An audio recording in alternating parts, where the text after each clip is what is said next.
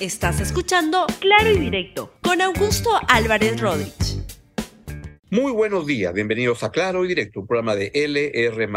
El día de hoy quiero referirme, como siempre, a la situación política que está tremendamente candente, tiene el foco puesto en lo que va a pasar este miércoles en el Congreso y en un contexto en el cual se vive con mucha intensidad en el mundo político las posibilidades de la vacancia presidencial o la disolución del Congreso. Uno a uno se están mirando como dos pistoleros en el Far West a ver quién saca primero la pistola. Eso es el tema de hoy. Castillo, golpe a golpe, verso a verso. Justamente hace poco ha estado Joan Manuel Serrata aquí en Lima cantando, el gran cantante que canta pues la canción de, los versos de, Machado. Bien, pues vamos a, a comentar qué es lo que está pasando. Lo que está ocurriendo en la política peruana es un enfrentamiento grande que va increciendo entre el Poder Ejecutivo y el Congreso de la República. Es curioso que este pleito sea entre dos fuerzas que lo que quieren es, la verdad, quedarse lo más, este, el mayor tiempo posible. Los dos son muy mediocres, los dos son muy corruptos y quieren simplemente prolongar esta pachanga en la cual tienen al país mirando con, con incredulidad lo que, lo que hacen, lo que no hacen en favor del país. Pero lo que estamos teniendo ahora es una, una presión que va surgiendo porque lo que hay es señales desde ambos lados que podrían estar caminando hacia un choque. El primero vamos a ver qué es lo que está pasando con la posibilidad de la disolución del Congreso que pretendería el gobierno del presidente Pedro Castillo. Sobre lo que hay ahora, pues bastante uh, evidencia. La semana pasada, el congresista y ex premier por unos pocos días, Héctor Valer, quien viene de las filas del partido de, uh, bueno, pasó por varios, por renovación, entró y luego creo que pasó y acabó en el partido de Guillermo Bermejo, más que partido en la bancada parlamentaria de Guillermo Bermejo. Y esta persona, el congresista Valer, salió la semana pasada, el día jueves, y denunció que el presidente del, del, del, de la República y Bermejo están planteando, y les leo lo que él dice, medidas anticonstitucionales, como por ejemplo de tomar con la muchedumbre el cierre del Congreso apoyado con los reservistas de Antauro Humala es lo que dijo el señor Valer, quien hace poco era parte del cogollo central que toma las decisiones en Palacio de Gobierno, donde hoy quien corta el jamón ya de hace varios meses es el congresista Guillermo Bermejo, con el soporte de algunas personas que tiene puestas en Palacio de Gobierno, como el abogado Raúl Noblecilla, que lo acaban de nombrar en otro cargo en el gobierno, y varios más este, ¿por dónde van las cosas? ¿Le creemos al señor Valer? No sé, pero es un tema que hay que eh, tenerlo como, como alerta, porque hay varios indicios de que hay cosas que están caminando en esa dirección. Esto se mm, aumenta la, la, la, presión cuando el día sábado, y pongamos por favor la carta de renuncia del ministro de, de, Defensa, el señor Daniel Barragán, pues dice que me dirijo para expresarle al presidente de la República mi cordial saludo y hacerle de su conocimiento la decisión de mi renuncia irrevocable al cargo de ministro de, de, Estado en el despacho de defensa por motivos estrictamente personales. Bueno, los motivos siempre son personales, ¿no? Es que uno entra a un gabinete este, corporativamente en representación de alguien.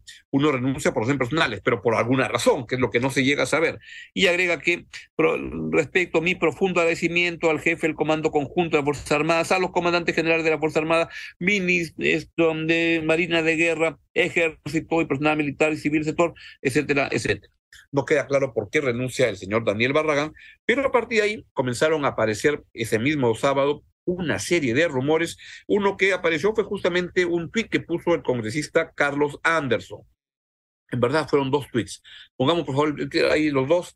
La gravedad y el altísimo grado de verosimilitud de los rumores de un cierre inconstitucional del Congreso requiere un inmediato pronunciamiento por parte del presidente del Congreso, señor, señor José Williams, y un desmentido inmediato del Ejecutivo y de las Fuerzas Armadas. Agregó el congresista Anderson Fuertes rumores de golpe de Estado del Ejecutivo. Se de, sé de muy buena fuente que la renuncia del ministro de Defensa se debe a su renuncia a avalar el golpe. La democracia está en grave peligro. Esta vez debemos unirnos todos los que amamos la democracia por más imperfecta que sea. ¿verdad? El primer tweet que leí era el segundo y viceversa, pero da lo mismo, es lo que planteó el congresista Carlos Anderson.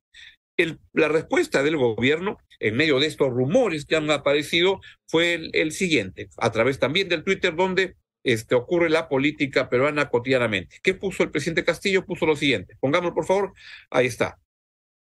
Comienzo con el primero. En un momento difícil para el país, con una crisis por la quinta ola de la pandemia, ratifico mi compromiso con la democracia, el Estado de Derecho y la Constitución, y rechazo rotundamente que mi gobierno esté tramando un cierre del Congreso para evitar una vacancia. Agregó en el siguiente tuit el señor presidente de la República, al Parlamento y todas las instituciones los llamo a la más amplia unidad para trabajar unidos por un país que nos necesita juntos para resolver sus grandes problemas y para el cual nos ha elegido democráticamente por un periodo de cinco años. Eso fue lo que planteó el presidente Pedro Castillo en una serie de rumrunes y, rumores que van ocurriendo, y todos tienen como foco lo que va a pasar este miércoles en el Congreso. Lo que creen en ambos lados es que la sangre no vaya al río, pero también les preocupa que la pistola, cuando está que te amenaza, etcétera, se les dispare, y entonces el gobierno está este, haciendo este tipo de eh, pedido de saber qué opinaría la Fuerza Armada si es que hiciera una disolución y el Congreso también viendo si es que logra concretar la vacancia. Disolución versus vacancia es lo que está ocurriendo. Quiero ir a una breve pausa para contarles que la Navidad es para compartir, por eso Samsung nos invita a utilizar el app Quick Share de su Galaxy, que sirve para compartir con todos las mejores fotos y videos de esta Navidad.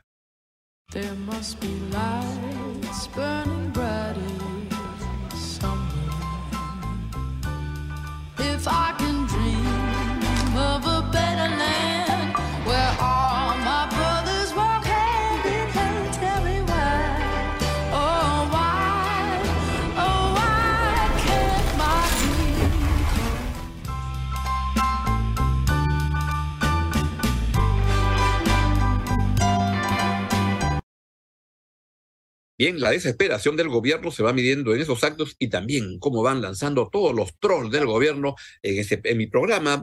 Este, lo, yo lo, veo lo que va apareciendo y andan pero desesperados y han soltado una horda de trolls en Facebook, en Twitter, en las redes estupenda. Lo bueno es que eso genera chamba para mucha gente. No hay de qué muchachos y muchachas me agradecen nada más y pasen por caja a fin de mes.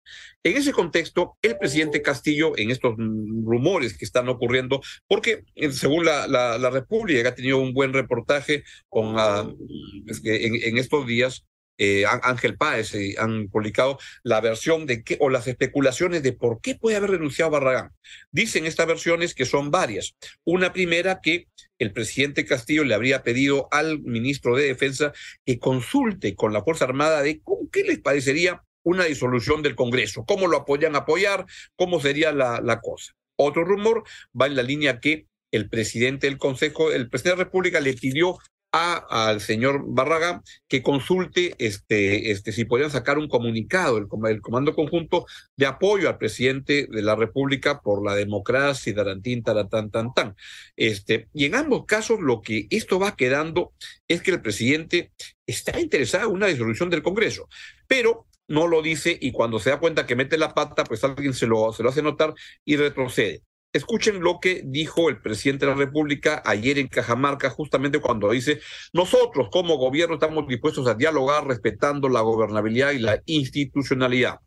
Escúchenlo, pero les adelanto, ¿usted le cree? Yo no.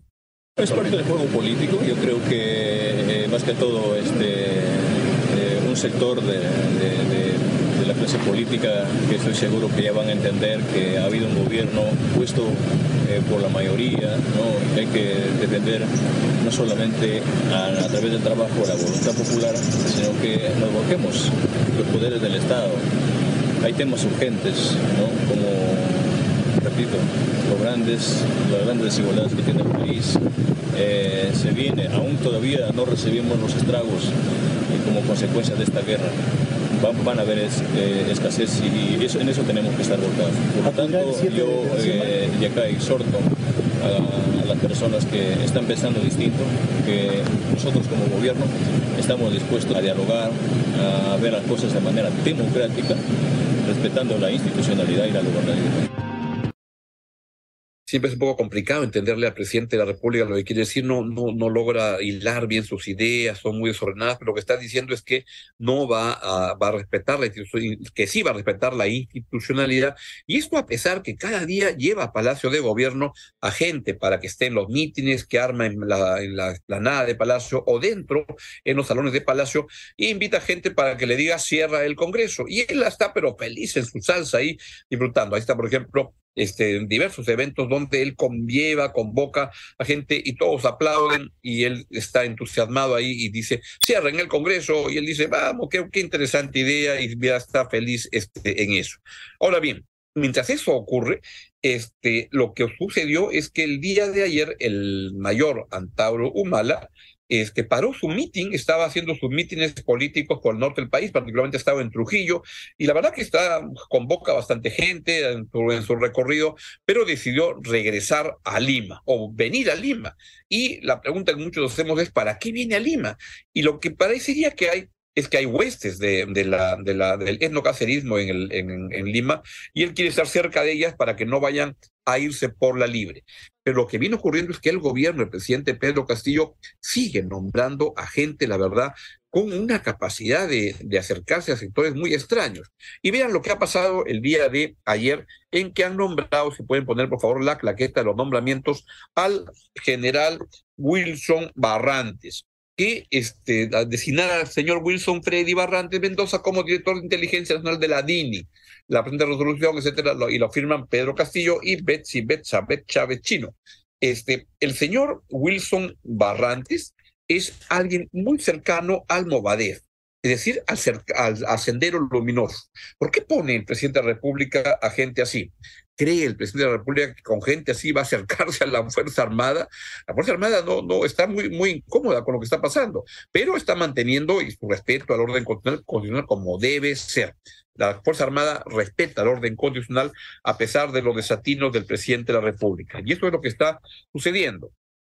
Y por último, la premier Betsy Chávez ha salido también a reforzar la idea de ni vacancia ni cierre. Escuchen, por favor con los voceros de las diferentes bancadas, a todas las bancadas. Consideramos que hoy más que nunca es importante el diálogo. Hay que bajar las tensiones, ni cierre ni vacancia. volvemos en breve con los voceros de las diferentes bancadas, a todas las bancadas. Consideramos que hoy más que nunca es importante el diálogo. Hay que bajar las tensiones, ni cierre ni vacancia. volvemos en breve la Premier Betsy Chávez, que es toda una agencia de empleos que entiende que el Estado es un botín para usar y para repartir y para, para distribuir entre todos sus amigos, los tagneños, amigos tagneños. Ya no solo este, tiene patas en Chota el presidente, sino que en Tacna está que la señora Betsy Chávez, que mete al papá de su pareja, este, mete a toda la gente ahí y este, esa señora ahora llama al diálogo. Cuando hace unos pocos días nada más llamaba al choque. El domingo antepasado, no este domingo, el domingo previo, salió en la televisión en Canal 7 y anunció y dijo que este, ya había habido una primera vacancia, una primera uh, censura a un gabinete porque no una censura fáctica y entonces este ya y además enseñó las actas que dejaban constancia que el gabinete entendía que era así el Tribunal Constitucional le dijo que estaban muy equivocados, pero hace dos domingos este, esta señora estaba dispuesta a ir al choque e ir a la disolución del Congreso. algo se deben haber asustado que han pedido este, ahora Chepa y están pidiendo el diálogo. ¿Qué va a pasar? Porque todo está puesto en lo que va a ocurrir este miércoles en la mañana, seguramente en el Congreso de la República. ¿Qué es lo que ocurrirá? Pues no lo sé. La verdad que es muy difícil saber cuál va a ser el resultado del voto de vacancia en el Congreso de la República. Sospecho que va a ser más alto que, que, la, que las dos anteriores. Sospecho que de repente no van a llegar a 87 votos porque van a quedarse con un poquito menos o algo por ahí. Mi perspectiva creo que van a ir alrededor de los ochenta y tantos, 80, 81, por ahí puede ser la cantidad de votos, pero todo puede ocurrir, porque ¿saben qué? Este Congreso de la República es un mercado persa, donde todo se compra, todo se vende. Y entonces, en así las cosas, no hay partidos políticos en los cuales confiar, prever qué es lo que quieren ir, sino que es al cash. Todo se compra, todo se vende en este Congreso. ¿Quién paga más? a cómo se compra el kilo de congresista. Así están las cosas en este Congreso tan mediocre y tan corrupto como el gobierno del presidente Pedro Castillo, a quien cada día le encuentran más anticuchos, más cuchipandas. Y uno se pregunta en medio de todo esto, ¿quién gobierna para el Perú? El Congreso no lo hace, el presidente, el gobierno tampoco menos. Y acá la, culpa central es del Poder Ejecutivo, porque él es el, líder, el que debería ordenar las cosas. Pues no lo hace y vive feliz entre viajes al interior de, la, de la nación, donde hay gente que con plataformas pagadas que lo, que lo están aprobando, que lo, que lo aplauden y todo, pero el país no se está gobernando bien. ¿Qué me queda en claro? Puedo concluir de lo que ha pasado este fin de semana. Primero, que hay un gran incertidumbre con respecto a si se va a concretar la disolución o la vacancia. Vamos a ver qué es lo que ocurre. Yo la verdad que no me atrevo a dar un pronóstico cierto, todo puede ocurrir porque están en este momento hasta el miércoles votando, comprando votos, este, viendo ahí qué intereses se juegan en eso. Segundo, Castillo está muy preocupado por la vacancia. Prueba de ello es todo lo que está haciendo en estos días. Y está el Congreso al mismo tiempo muy preocupado por la disolución del Congreso. Ambos están preocupados.